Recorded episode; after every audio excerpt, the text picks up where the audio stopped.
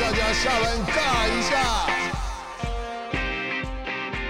欢迎来到下班尬一下，我是热爱马拉松的物理治疗师世奇。之前的来宾呢，蔡伟忠，他们的欧服行销立志做好的内容，让对的人看见。那我们今天邀请到的这一位来宾呢，他是坚持做好的内容，可是很少被人看见的生活不倒翁执行长米雪拉。我们掌声欢迎米雪拉。Hello，世奇，Hello Angie，Hello 各位的听众朋友，大家好。之前我从路跑认识他，然后他之后做了单车、三铁。好，总之他现在呢又回到了他的影视圈。他现在在 Discovery 跟 National Geographic 有一些合作。前阵子呢也完成了台北大众走的一系列的报道。那等一下呢，我们想来听听米雪拉她在台北大众走这个过程中看到的一些美景。那米雪拉可以跟我们分享一下你怎么进入这个台北大众走团队吗？哇，世奇，我想先请教一个问题啊，你跟国家地理频道是收了多少钱？我这是业配吗？没有，我我我只是订阅他们的杂志，因为 National Geographic 真的是很棒的画面，很棒嘛，对不对？我这次才知道哦，做 National Geographic 的节目，你写的每一个东西都必须要佐证。譬如有说个，reference，对，而且是要一个官方的 reference，或是一个学术论文的 reference，或是譬如说，我今天讲说玉山是东北亚最最高峰，那这句话我也要找出一个 reference，这个叫做 fact checking。这还有一个人专门在做这个 fact checking。如果 fact check 不到这个东西呢，你这句话就不能讲，或者是你要改一个方式讲，我们就变成要写成 many people think。很多人认为对，很多人认为玉山是东北亚最最高峰，所以这是一个技巧啦。但是我想要讲的就是，嗯，它是一个非常严谨的频道，内容它也是也非常严谨的管控。是，所以不止画面，其实它的知识以及它的真实性，其实相较是蛮高的。是不是胡乱的哦？所以米雪拉，你是什么专长被他们看上了？其实这是我第一次跟他们合作，然后，嗯、像 National Geographic 跟 Discovery 这些，嗯。国外的频道，他们在台湾的角色，呃，没有制作团队，据我所知，所以他们都是外包给台湾的制作公司在制作这些节目。那我的一位学姐啊，之前是国家地理频道台湾的，好像是副总裁之类的。然后我学姐丢讯息来给我，想说，嗯，我从来没跟他合作过，我我知道他在国家地理频道上班。他说：“哎、米雪啊，我知道你喜欢跑步，然后我喜我知道你喜欢户外，我这边有个东西啊，你要不要来开个会？”然后听得不飒飒，反正我就跑过去了。我还真的跑过去，因为呃那家制作公司就离我们家不远，大概一公里多吧。那天天气很好，就我就慢跑过去，我就跑过去开会，然后才知道哦，原来他们在做一个呃台北大众走。的一个节目，然后主持人需要一些呃指导。那什么样的指导？就是在镜头上面表现的指导，包含讲的话呀、或者是肢体的表现啊，然后呃语调啊等等的。那时候才知道，哦，学姐原来是看中我以前在民民视视的主播经验，对，民视当主播的时候，其实我也有做一个旅游节目，是一个英文的旅游节目。刚好这次的主持人也都是讲英语的，对，那个节目是讲英语的，然后主持人因为他们住台湾很久了，然后呃，主持人王班杰他是艺人，但是他一直都是在做台湾或者是中国那边的中文的节目，所以他中文主持其实还不错。对啊，中中文主持其其实还不错，他太太也是，然后住了台湾二十年，他是混血儿，可是住台湾二十年了，所以他应该是第一次主持用英文讲的节目。OK，所以你你会想说啊，明明会讲英文，明明是半个美国人，在美国长大的，那为什么不会讲英文，不会主持英语的节目呢？啊，你就是住台湾很久了啊，你讲的话就会变成有一点 Chinglish、啊 OK Chinese 加 English 就变成 Chinglish，是是。那语调会有一些不一样，了解然。后表达方式啊，或者是一些词汇啊，因为我们太久没有用了，所以会忘记。是是，反而让你这个在美国读书长大的人来教他怎么用英语主持，因为你曾经在明视有这样的经验。接着我也想继续问那个米雪兰，就是在台北大公走的过程啊，你除了跟着主持人啊、跟着导演、摄影师他们这样爬之外，我想要请你跟我聊聊一下台北大公走大概有哪几座特别大的山？哪几座特别大的山啊？或者我印象比较深刻的，好了，大轮头山，就是是一个很高很壮观的一个美景的地方，就在好像是呃气象雷达站还是驻航雷达站之类的，很多人会骑脚踏车上去，那边好漂亮哦。阳明山国家公园里吗对，那我个人最喜欢的啊，是在内湖的路段，？OK，因为在内湖那边，它是像一个森林一样，很原始的森林，有好大好大的蕨类植物、昆虫，让你觉得哇，这是侏罗纪世界吗？哇，台北市里面在台北市，里面，对，而且这种地方我们坐捷运就到了。三十分钟内进入热带丛林。不到三十分钟就走进去我们从大湖捷运站下去，然后就走到步道，大概不到十五分钟吧。我就哇，这是台北市哦。哇，超方便，就是连停车的问题其实都解决了，你只要有捷运就可以到，十五分钟就走到了。这个大众走它的路线规划成七段，是，这每七段的它的头跟尾巴都可以用大众交通工具抵达，嗯，公车、捷运啊，或者是有地方甚至还有 U bike。是。所以其实你如果想要挑战极限的话，一口气把这个九十几公里走完，对对，这个之前常听山友讲，山友讲哈，还有现在是规划，嗯，不管你是从北端那边出来，还是南端，北端是关渡北艺大那边，你家附近对对对，那边是关渡捷运站，有 U bike 站，南端这边呢是正大，这边也有 U bike，你再骑 U bike 绕到另外一头。所以，假设我们今天从木栅这边走走走走走九九十二公里，然后在关渡结束呢，我们要回到木栅嘛，对不对？从关渡捷运站搭 U bike 再骑回木栅，为什么要这么极限？那你为什么要跑四十二公里嘛？是请问？是是，我觉得也是很得这相当于三铁的行程了。我觉得差一个游泳就可以完成一个逆向三铁。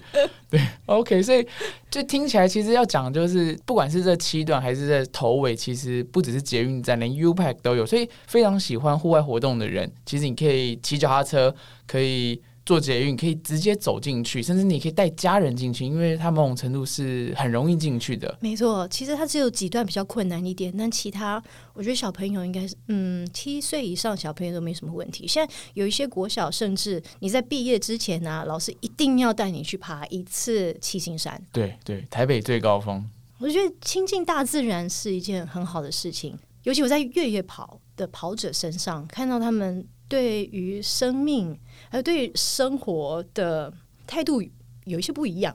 哦，怎么说？所以因为你之前在路跑嘛，然后你最近也接触了户外，就是甚至山野。那越野跑，你觉得跟路跑的选手差异在哪里啊？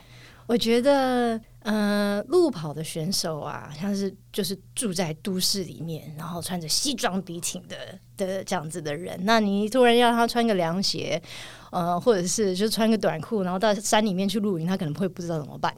是好，就是可能就是比较被都市塑造成的的一些嗯不习惯大自然的对，我们。在 PU 跑道上练习，我们在柏油沥青上冲刺，然后每每跑两公里不到，就有一个 Seven Eleven，你可以买水，可以买运动饮料，是或者是买补给，可以甚至吃个东西。但是在因为在山里面，你一进去，有时候就是六七个小时之后才能出来，嗯所以你东西全部要背在身上，没有人救你哦。是那所以我觉得像，呃会去爬山的人，然后会去跑山的人，我觉得他们的生存能力好像也比较强一点点。嗯，因为他必须要克服比较多困难，在山上在没有人的状况下，所以他比较独立。事前你就要就要想，嗯，我今天跑这个这个路线，我今天要走这个路线，这个路线有多长，可能会碰到什么样状况，然后我如果没有办法前进的话，我要怎么样撤退，然后再来是碰到问题怎么办？我觉得他们都会想到碰到问题怎么办，嗯，也知道说我碰到面题问题，我就是要去面对。他们是会常常碰到问题的人，是所以也很习惯在解决问题。哇所以在生活中，感觉他们比较没有在害怕事情。，OK。当他回到都市的时候，他更不会害怕，对，不会害怕没有水喝。我在山上，我都可以解决这些。对，那是在路跑，所以路跑对他来说啊，this is really easy stuff。然后就是台、台台北马拉松就是一个大拜拜，我们也来参加，but you know this is way too easy。然后我们还是回到山上好了。但是他们就回到路跑，他就觉得很轻松，是不需要想太多，你不需要看你下一步在哪里，嗯，你就闭着眼睛跑都行，放空跑都行。但是越野跑还有爬山不一样，你就是每一步你要看好，你要踩哪里，不然你会跌倒。你脚扭伤，你可能就卡住了，你就没有办法前进，没有办法后退，没办法下山，所以会很小心。是是，你在城市，你有一种感觉，你可以找替代方案。我没有 U bike，我可以坐捷运；我没有捷运，我可以坐计程车，计程车也可以刷悠游卡。可是如果你在山上的话，当你扭到脚了，你就必须，你又没有拐杖，你就必须找到一个树枝或什么，然后当就是就像你讲，是你知道下山的撤退路线怎么走，不像我们真的是跑路跑的训练，其实大部分穿好衣服，钥匙有带就可以出门的那种感觉。对，我觉得是不一样的 game 嘛，各各有它的优缺点跟魅力。是是，像我是喜欢山，但是我还是在路跑啊，因为方便啊，出去就可以跑啊，然后跟朋友聊天可以放空。对。那其实因为刚刚你讲了很多越野，所以我也想顺便再继续问，因为我记得你的车子啊，最近做了一个很酷的改装，甚至你买的车本身也是非常的 outland 的感觉。那你可以跟我们介绍一下你的露营经验吗？我我的露营经验大部分是哎，在拍节目上，没有真正露营很多过。还有路跑准备上，我记得你有几次为了路跑，然后就是先开过去，然后睡在你的车上。好，我们今年买了一台 CRV，然后它是一 第一代，第一代，第一代是什么概念呢？第一代是二十年前的车，我上面装了一个帐篷，在车顶上面装的帐篷，所以车顶上面放了一个车顶架，车顶架上面放了一个帐篷。哎，它是用一个油压棒，让你可以把绳子一放开，整个就撑起来了。所以不需要扎营，不需要打营钉，什么都不需要，你就嘣起来了，然后就可以爬进去。然后它有附一个楼梯，你就爬进去可以睡觉了。哇！你你刚刚讲那个画面让我想到那 California 的那个福福斯的 California，他们可以打开，然后你是你是 CRV 版的，虽然小一点，可是。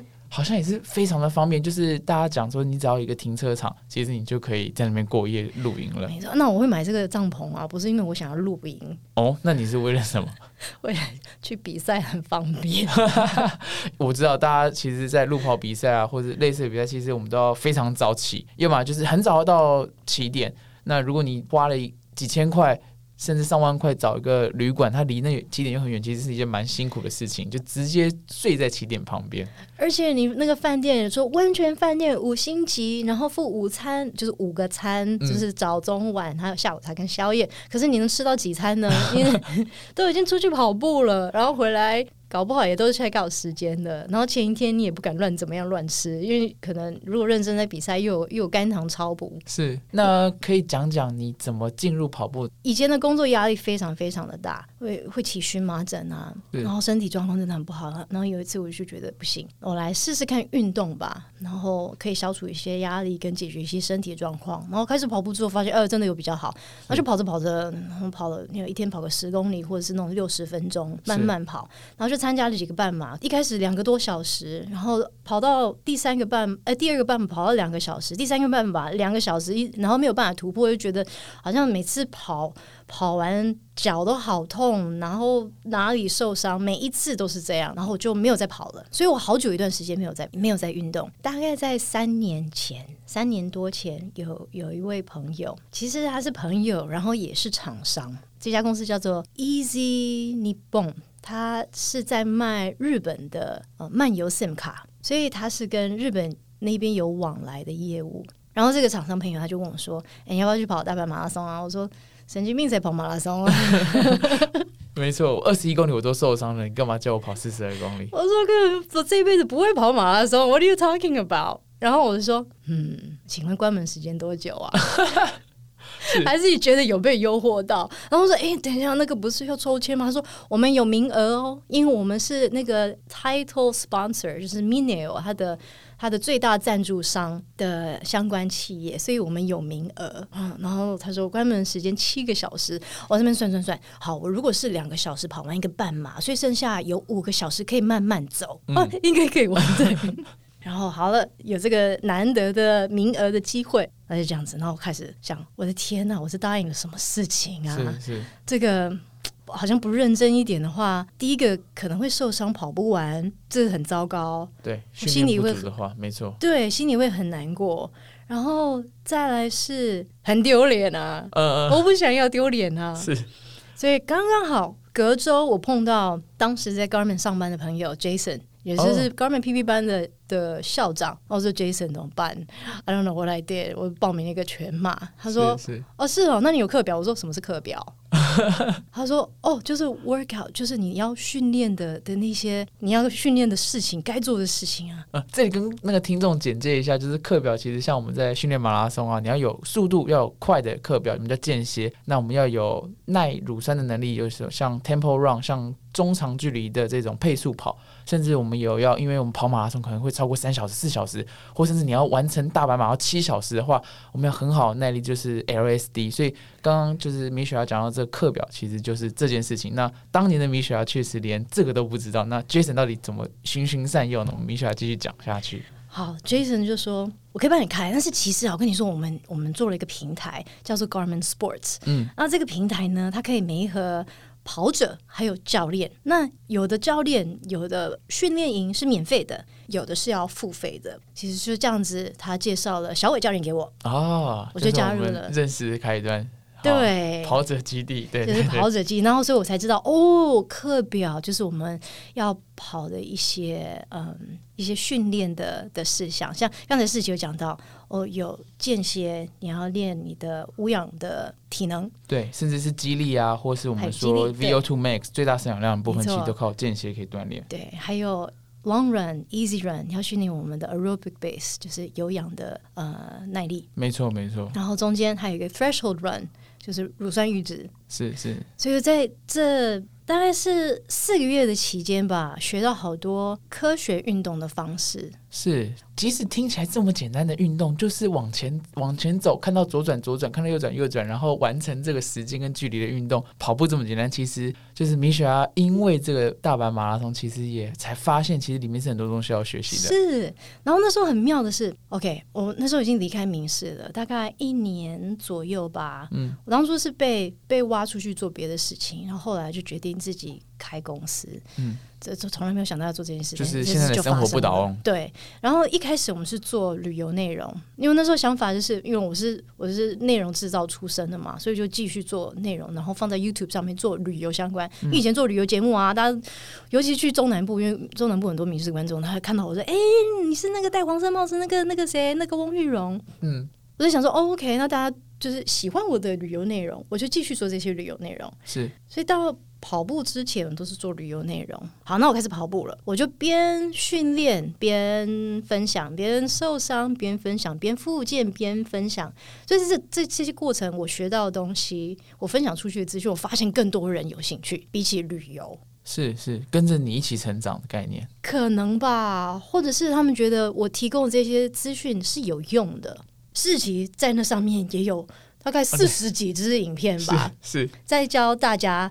如何伸展、放松，做一些跑者相关的训练，或者你腰酸背痛怎么办？没错，没错。那现在也是我一个很棒的一个影片资料库，所以也欢迎大家，如果听到这一集，然后好奇你腰酸背痛怎么办的话，可以直接私讯事情，然后我会。再把我们跟生活不倒翁米雪拉合作的影片贴给你，所以米雪拉，那你最后到底有没有把大白马完成啊？你练的这么认真，是那么辛苦？有啊，跟跟去上跑步班的人很多很像，就是含泪完成，非常的感动，过了那个终点线啊！谢谢教练，一把鼻涕一把眼谢谢老公，谢谢厂长，所以那时候是你一个人完成的？对啊，我就跑完了。这是哪一年大白马？二零一。七年吗？OK，那那一年有什么有趣的路上有什么有趣的发现，或者你的配速顺利吗？我那时候的想法就是顺顺的跑。能够跑完，这是我的目标。然后我也一边跑一边拍摄，所以在大阪马也也有一支影片在我们的 YouTube 频道上。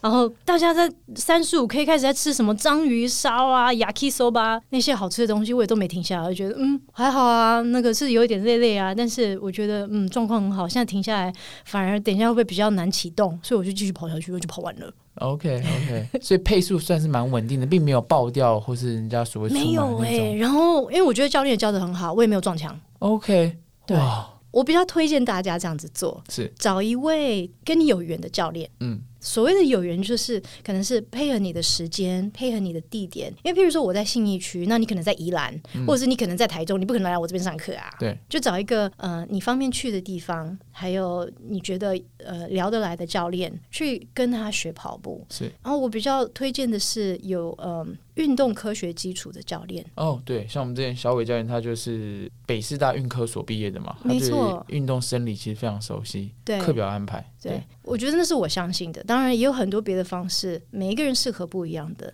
嗯那可以去试试看不一样的教练，不一样的方式。你找到一个好的，你觉得舒服的，那就继续跟下去吧。我觉得有一位好的教练，还有可以让让你认识一些好的跑友，互相伤害的跑友，其实这都都叫做坏朋友。是是是，我觉得在台北找教练方面，可是如果不在台北的听众，其实我觉得现在像现在网络平台很方便，很多教练他们也愿意就是利用网络的方式，像借由 Garmin Sport 看到你的数据，然后一对一给你去咨询，其实也是很棒的方法没法。错，然后像我自己训练的经验，我也想先跟大家分享一下，就是我觉得有伙伴真的很棒。就那时候其实也是在邱律师、邱静怡邱律师、最速律师的一个呃分享上听到，我们马拉松圈有一个有一句话，就是说一个人可以跑很快，一群人可以跑很远。他说一群人不止跑很远，其实也可以跑很快，因为如果你要跑间歇，让自己每一圈依然维持那速度的话，其实一个人是很难办到的。所以你想要训练的好，其实有伙伴也很重要。当然，如果你有教练、有跑团，那很棒。完全认同。没错，不过我觉得每个人是还是会有一些不一样的。像我有一个朋友，他就是喜欢自己一个人跑，嗯，他不喜欢旁边有人，那是那是他的模式。那我觉得找出自己的模式是什么，那是很重要的。那我觉得我可能跟你比较像，我是需要其他人一起跑，我们是人来疯的那种。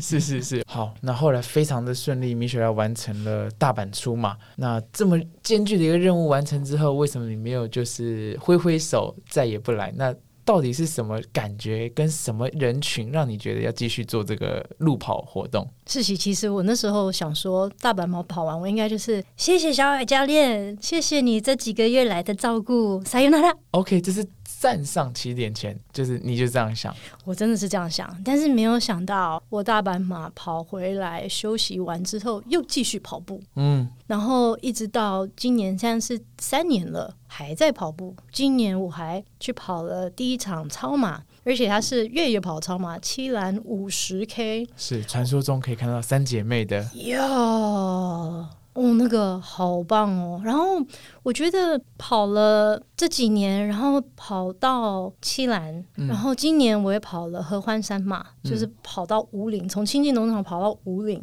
上去。然后我觉得讲领悟好像有点伟大，但是我觉得我发现的一件事情是，跑步对我的意义是什么？一开始是觉得我要完成一个全马，它是一个目标，是。然后之后呢，就变成是我要越跑越快，我要破上一次的 PB，我的半马的成绩，哦，我希望在一五五，然后下一次变成我希望在一五零，我希望在一四五，然后有一次哎，没想到真的跑到一四三了，对我来说是一个比较，对我来说我自己啦一个一个突破，对有些人来说可能是嗯没有啊一四三，你可以再加油一点，没有没有，其实到后半段每一分钟都很不容易，对，所以我我觉得跑步后来有一阵子对我来说是一要直突破，一直突破，一直突破，对，要一直突破那个时间。是可是我发现说，诶，那我们要一直突破这个时间，能够突破到什么时候啊？是因为我们的人的生命周期就是一定会有一个衰退的时候。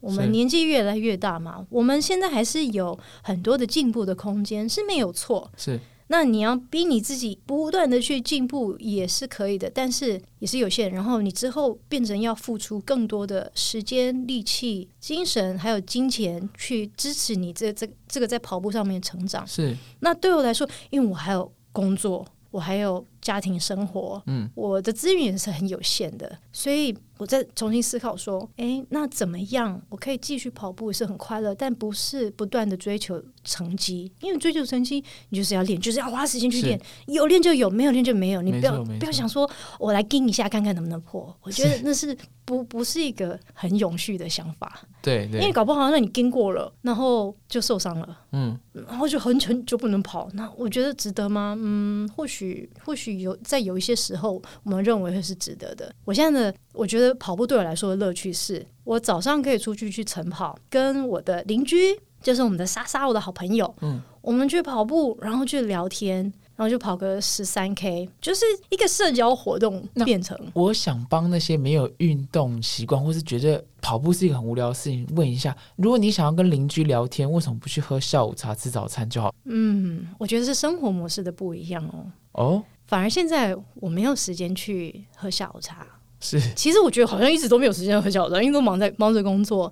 但是像我晨跑啊，就是一个时间的利用。嗯，晨跑在所有事情开始之前就去跑步，同时可以为自己的健康除职，是，然后也可以跟朋友聊天，甚至讨论一些事情。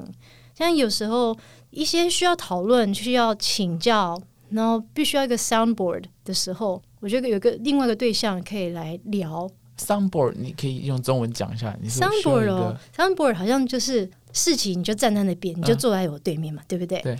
然后我跟你说，事情啊，那个我昨天在写一个脚本啊，然后客户觉得我那个访问放太多了，但是我觉得，然后我我自己在那边自言自语、自言自语、自言自语，然后我就突然想到。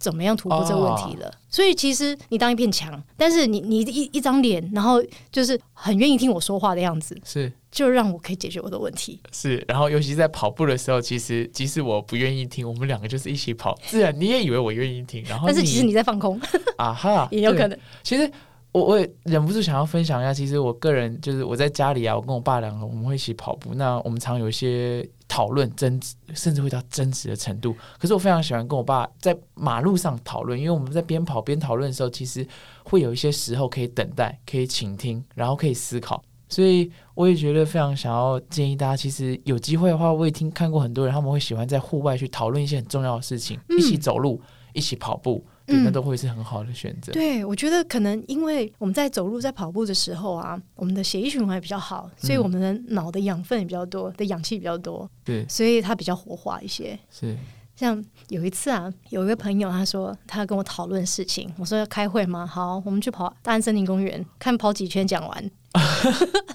哎、真的哎，是，跑不到两圈就就解决问题了耶。哇，而且还运动到了，然后而且还运动到了一点脂肪，等下又可以开心的吃喜欢吃的食物。所以很有效率啊！第一个燃烧脂肪，第二个储存的健康，第三个解决工作上的事情。是是，然后像你说，接下来就去犒赏一下自己，吃好东西。对我觉得最重要的，当然我们想要解决是工作上的问题，然后它真的是一个蛮有时候真的是蛮有效的一个方法，然后让大脑变得很有活性。那如果还没有开始运动的人，然后对运动是有兴趣，甚至对跑步有兴趣，那怎么办呢？我觉得或许可以找一位已经在跑步的朋友，然后愿意陪着你一起跑的朋友，嗯，然后从快走慢跑开始。像事情你也在推行慢慢跑，对对对，我每个月会花一个周六早上在大安森林公园。慢慢跑是一个什么样的概念？会喘吗？哦，这个运动其实不太会喘，甚至是用我们的呼吸去带动脚步，所以其实就是希望大家动起来的一个活动。然后，因为我自己做物理治疗，其实我也很希望就是在推广全民运动过程中，是任何人来找我，我都有一个适应的应对的这样。对，所以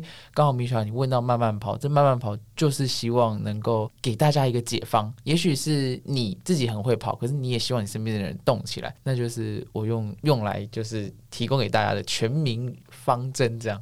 对对，所以可以用慢慢跑。那有慢慢跑的这样子一个社团可以参加，你就去参加这样活动，啊可以试试看。去嗯，去这种活动的好处是有一位教练，你可以问问题，他可以教你。然后另外一个好处是，你在这边或许可以交到一些朋友，变成你以后可以一起运动的人。是所以有这样子的的嗯，找朋友啊，或是找一个跑团，甚至一个跑步班的的选择。然后，如果是时间上没有办法配合，或是你身边就是没有这样子的人，没有这样子的班，那或许你可以试试看。我们从快走开始，可能快走个四百公尺，操场一圈就是四百公尺嘛。那如果没有的话，没关系啊，我们看着表。比如说，我们设定快走五分钟也好，然后可能慢跑个一分钟，然后再快走个四分钟，慢跑个一分钟，是然后慢慢慢慢把这个慢跑的比例变大，是慢慢慢慢这样子增加。是走跑走跑，然后这样去调整，在一个安全的地方，甚至你可以带着你工作上的困扰，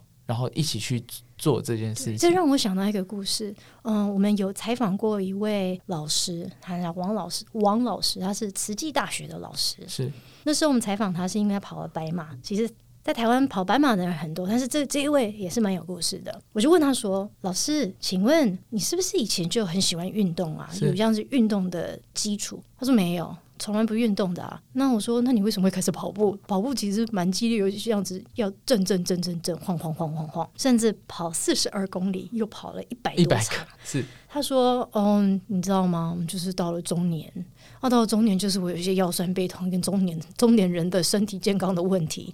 那我们在慈济啊，学校有奖励我们，如果去运动的话，他会给我们一点点、一点点的零用钱。哦，是我说哦，所以你就去跑了全马？他说没有啦，当然一开始不是跑全马，一开始操场跑一圈，然后走好几圈，嗯然后再跑一圈，再走好几圈，然后他也是慢慢慢慢把这个比例变成一直都在跑。”是然后就开始跑十 K、二十一 K、四十二 K，是。一百多次了。所以听起来，这王老师就是有时候用一点点甜头，可以帮助自己，其实也是可以帮助身边的人，然后用这一点点甜头鼓励自己。因为我们现在很多缺的不是那么一点点的钱，是，而是一点乐趣嗯，跟奖励的的一个感觉。对，也许是对自己，也许是你对你身边想鼓励的人，然后用这种方式。呀就变成一种生活习惯吧。现在我没有跑步，觉得浑身不对劲。那刚刚听到米雪儿讲说，你就是离开电视台啊，然后自己出来先接了旅游节目嘛，你可以跟我们介绍一下你真的生活不倒翁在做什么东西？我觉得创业是很不小心发生的事情，因为那时候是，嗯、我离开了就把我挖出来那家公司，然后我发现其实我在做的事情好像都是跟我自己有关，在帮他做的事情，包含嗯、呃那时候拿到的案子也是靠我的人脉去拿到的，然后在执行也是我在执行的，包含里面的主持、采访，还有拍摄跟剪接、后置也都是我自己在做的。那我离开那家公司，我接下来怎么办呢？那时候不想要走回头路，回到电视台。我不想要继续做新闻，那时候已经很明确的，我因为有别的想法了，我想要做更多生活的内容，我想要尝试所谓的新媒体。其实我觉得我是过动儿，OK，然后有些人就认为说，一件事情就是把它做到最好。可是我我我把这整个事情，这个我的过动过动状况合理化的方法是这样子。现在出社会的人，一直到他们退休为止，可能会经历过八次甚至更多的转职。是那这些转职呢，有可能是在社内转职，在这个原本的公司里面，有可能是换到另外一家公司做同样的事情，有可能是完全换一种工作的形态。是那有些人说，那你一件事情就把它做到最好，那可能是比较早，可能工业时代，嗯嗯嗯，对不对？你如果是要学一个技艺，然后出来就为这个工作工作做一个四十年这样。对，就是一个职人，可能就是用这样子的方式。可是，因为我们现在经济模式不一样了，然后甚至我们可能在嗯工作还有生活过程中，发现我们对其他事情也很有兴趣，想要去钻研这些事情，想要去探索这件事情啊。如果可以把我们有兴趣的事跟我们工作结合在一起，不是很好吗？每天都很有活力，是这样说。对啊，就每天上班心情好，我觉得我上班都是在玩啊，虽然很累，嗯，有时候其实因为有客户嘛，然后听不懂他们要的，或者他们他他们不要我们做出来的，而中间会有很多的沟通跟磨合，是有时候也是觉得很气。可是我觉得我现在在做的工作，第一个是我自己选择的，然后我选择的，而且我很喜欢的，所以它是一个可以永续做的事情。那这个工作内容也有可能会变，只要是我喜欢它，我认为它可以带来我很多快乐，我认为我可以做得更好，我认为我可以不断的学习。是所以呢，在影像制作上面，譬如说我继续接电视台，尤其是呃境外频道的，你有觉得那个规格真的好棒哦，它有足够的预算可以让我们做出很好的东西。了解。像你现在跟 NG 跟 Discovery 的一些合作，没错，没错。然后再来就是有空的时候，我还是希望能够继续发展我 YouTube 的内容，因为我还是很喜欢找你来聊天，是找你来分享你知道的资讯。所以我的我觉得我的 passion 嗯还是在影像工作，然后找到我觉得很有趣的资讯，把它消化，再重新整理，再用影音的方式呈现给大家，share 给大家。是所以这是我还也是很想要做的。那后面产生出来的其他价值，就是电商的价值。人家看到我介绍的东西，就是想要买，这就是认同我。第一个，对你来说，这是一种成就，因为我找到一个东西，我认我认为是好的，哦，我也说服了别人，他们也认为是好的，我觉得 yes，我做对了，我有让他的生活变更好了。那在这个过程中，我希望如果可以获利的话，那也不是更好吗？那再加上我如果可以把一个销售的 team 给养起来，那就变成一个真正的 business，而不只是做工。是是是。所以就是过动儿的那个职业规划。OK，非常有趣。其实刚刚虽然米雪儿讲说，就是可能会被一些长辈讲说你应该把这件事情做得很好，可是我觉得我听到米雪儿她有一个有一个讲到一个一个词，就是永续性，因为她的个性就是从小很喜欢各项的运动，然后现在出来路跑之外，又要跑进山里面，跑进山里还不满足，然后还要在车上装一个帐篷，就为了要到处玩，所以。他因为有这样这么多的热情跟嗜好，那为了能够继续的发展这些东西，让自己每天都过得很充实，因为要有这个永续性，其实能够符合自己的兴趣跟嗜好，然后把这些动能能量就是持续的推出来，就我觉得是一件很棒的事情。那最后啊，最后其实我也想要再请米雪啊，就是跟我们总结一下你现在一个生活不倒翁啊，然后你现在做这自媒体，那如果你希望大家看到你，希望到哪里去找你？就是除了除了 National Geographic，或是你现在有哪些节目这样？OK，National、Geographic 这个节目啊，已经开始在 YouTube 上面可以看的，它叫做《台北大众走》。我在这里面扮演的角色是外景导演，还有编剧。然后一月二十三号在 Discovery 会全球首播，叫做《Beating COVID-19》。我们在讲这一次台湾防疫很成功是如何做的是的一个纪录片。一月二十三号晚上十点播出。OK，然后其他的话呢，在 YouTube 上面有我们的生活不倒翁的频道，在脸书上面呢，你如果想要知道我平常是在做什么奇怪的事情，或者我跑步的状况，嗯，你可以搜寻米雪拉生活研究室，M I C H E L L A。对 OK，OK，米雪拉生活研究室。我们再次感谢就是运动过动儿媒体创作人以及生活不倒翁的执行长米雪拉来到我们下班尬一下跟我们分享。如果大家喜欢节目内容，也别忘了订阅下班尬一下，这样就不会错过我们的内容喽。谢谢米雪啦，然后谢谢大家，我们下次下集见，拜拜。Thank you，拜拜。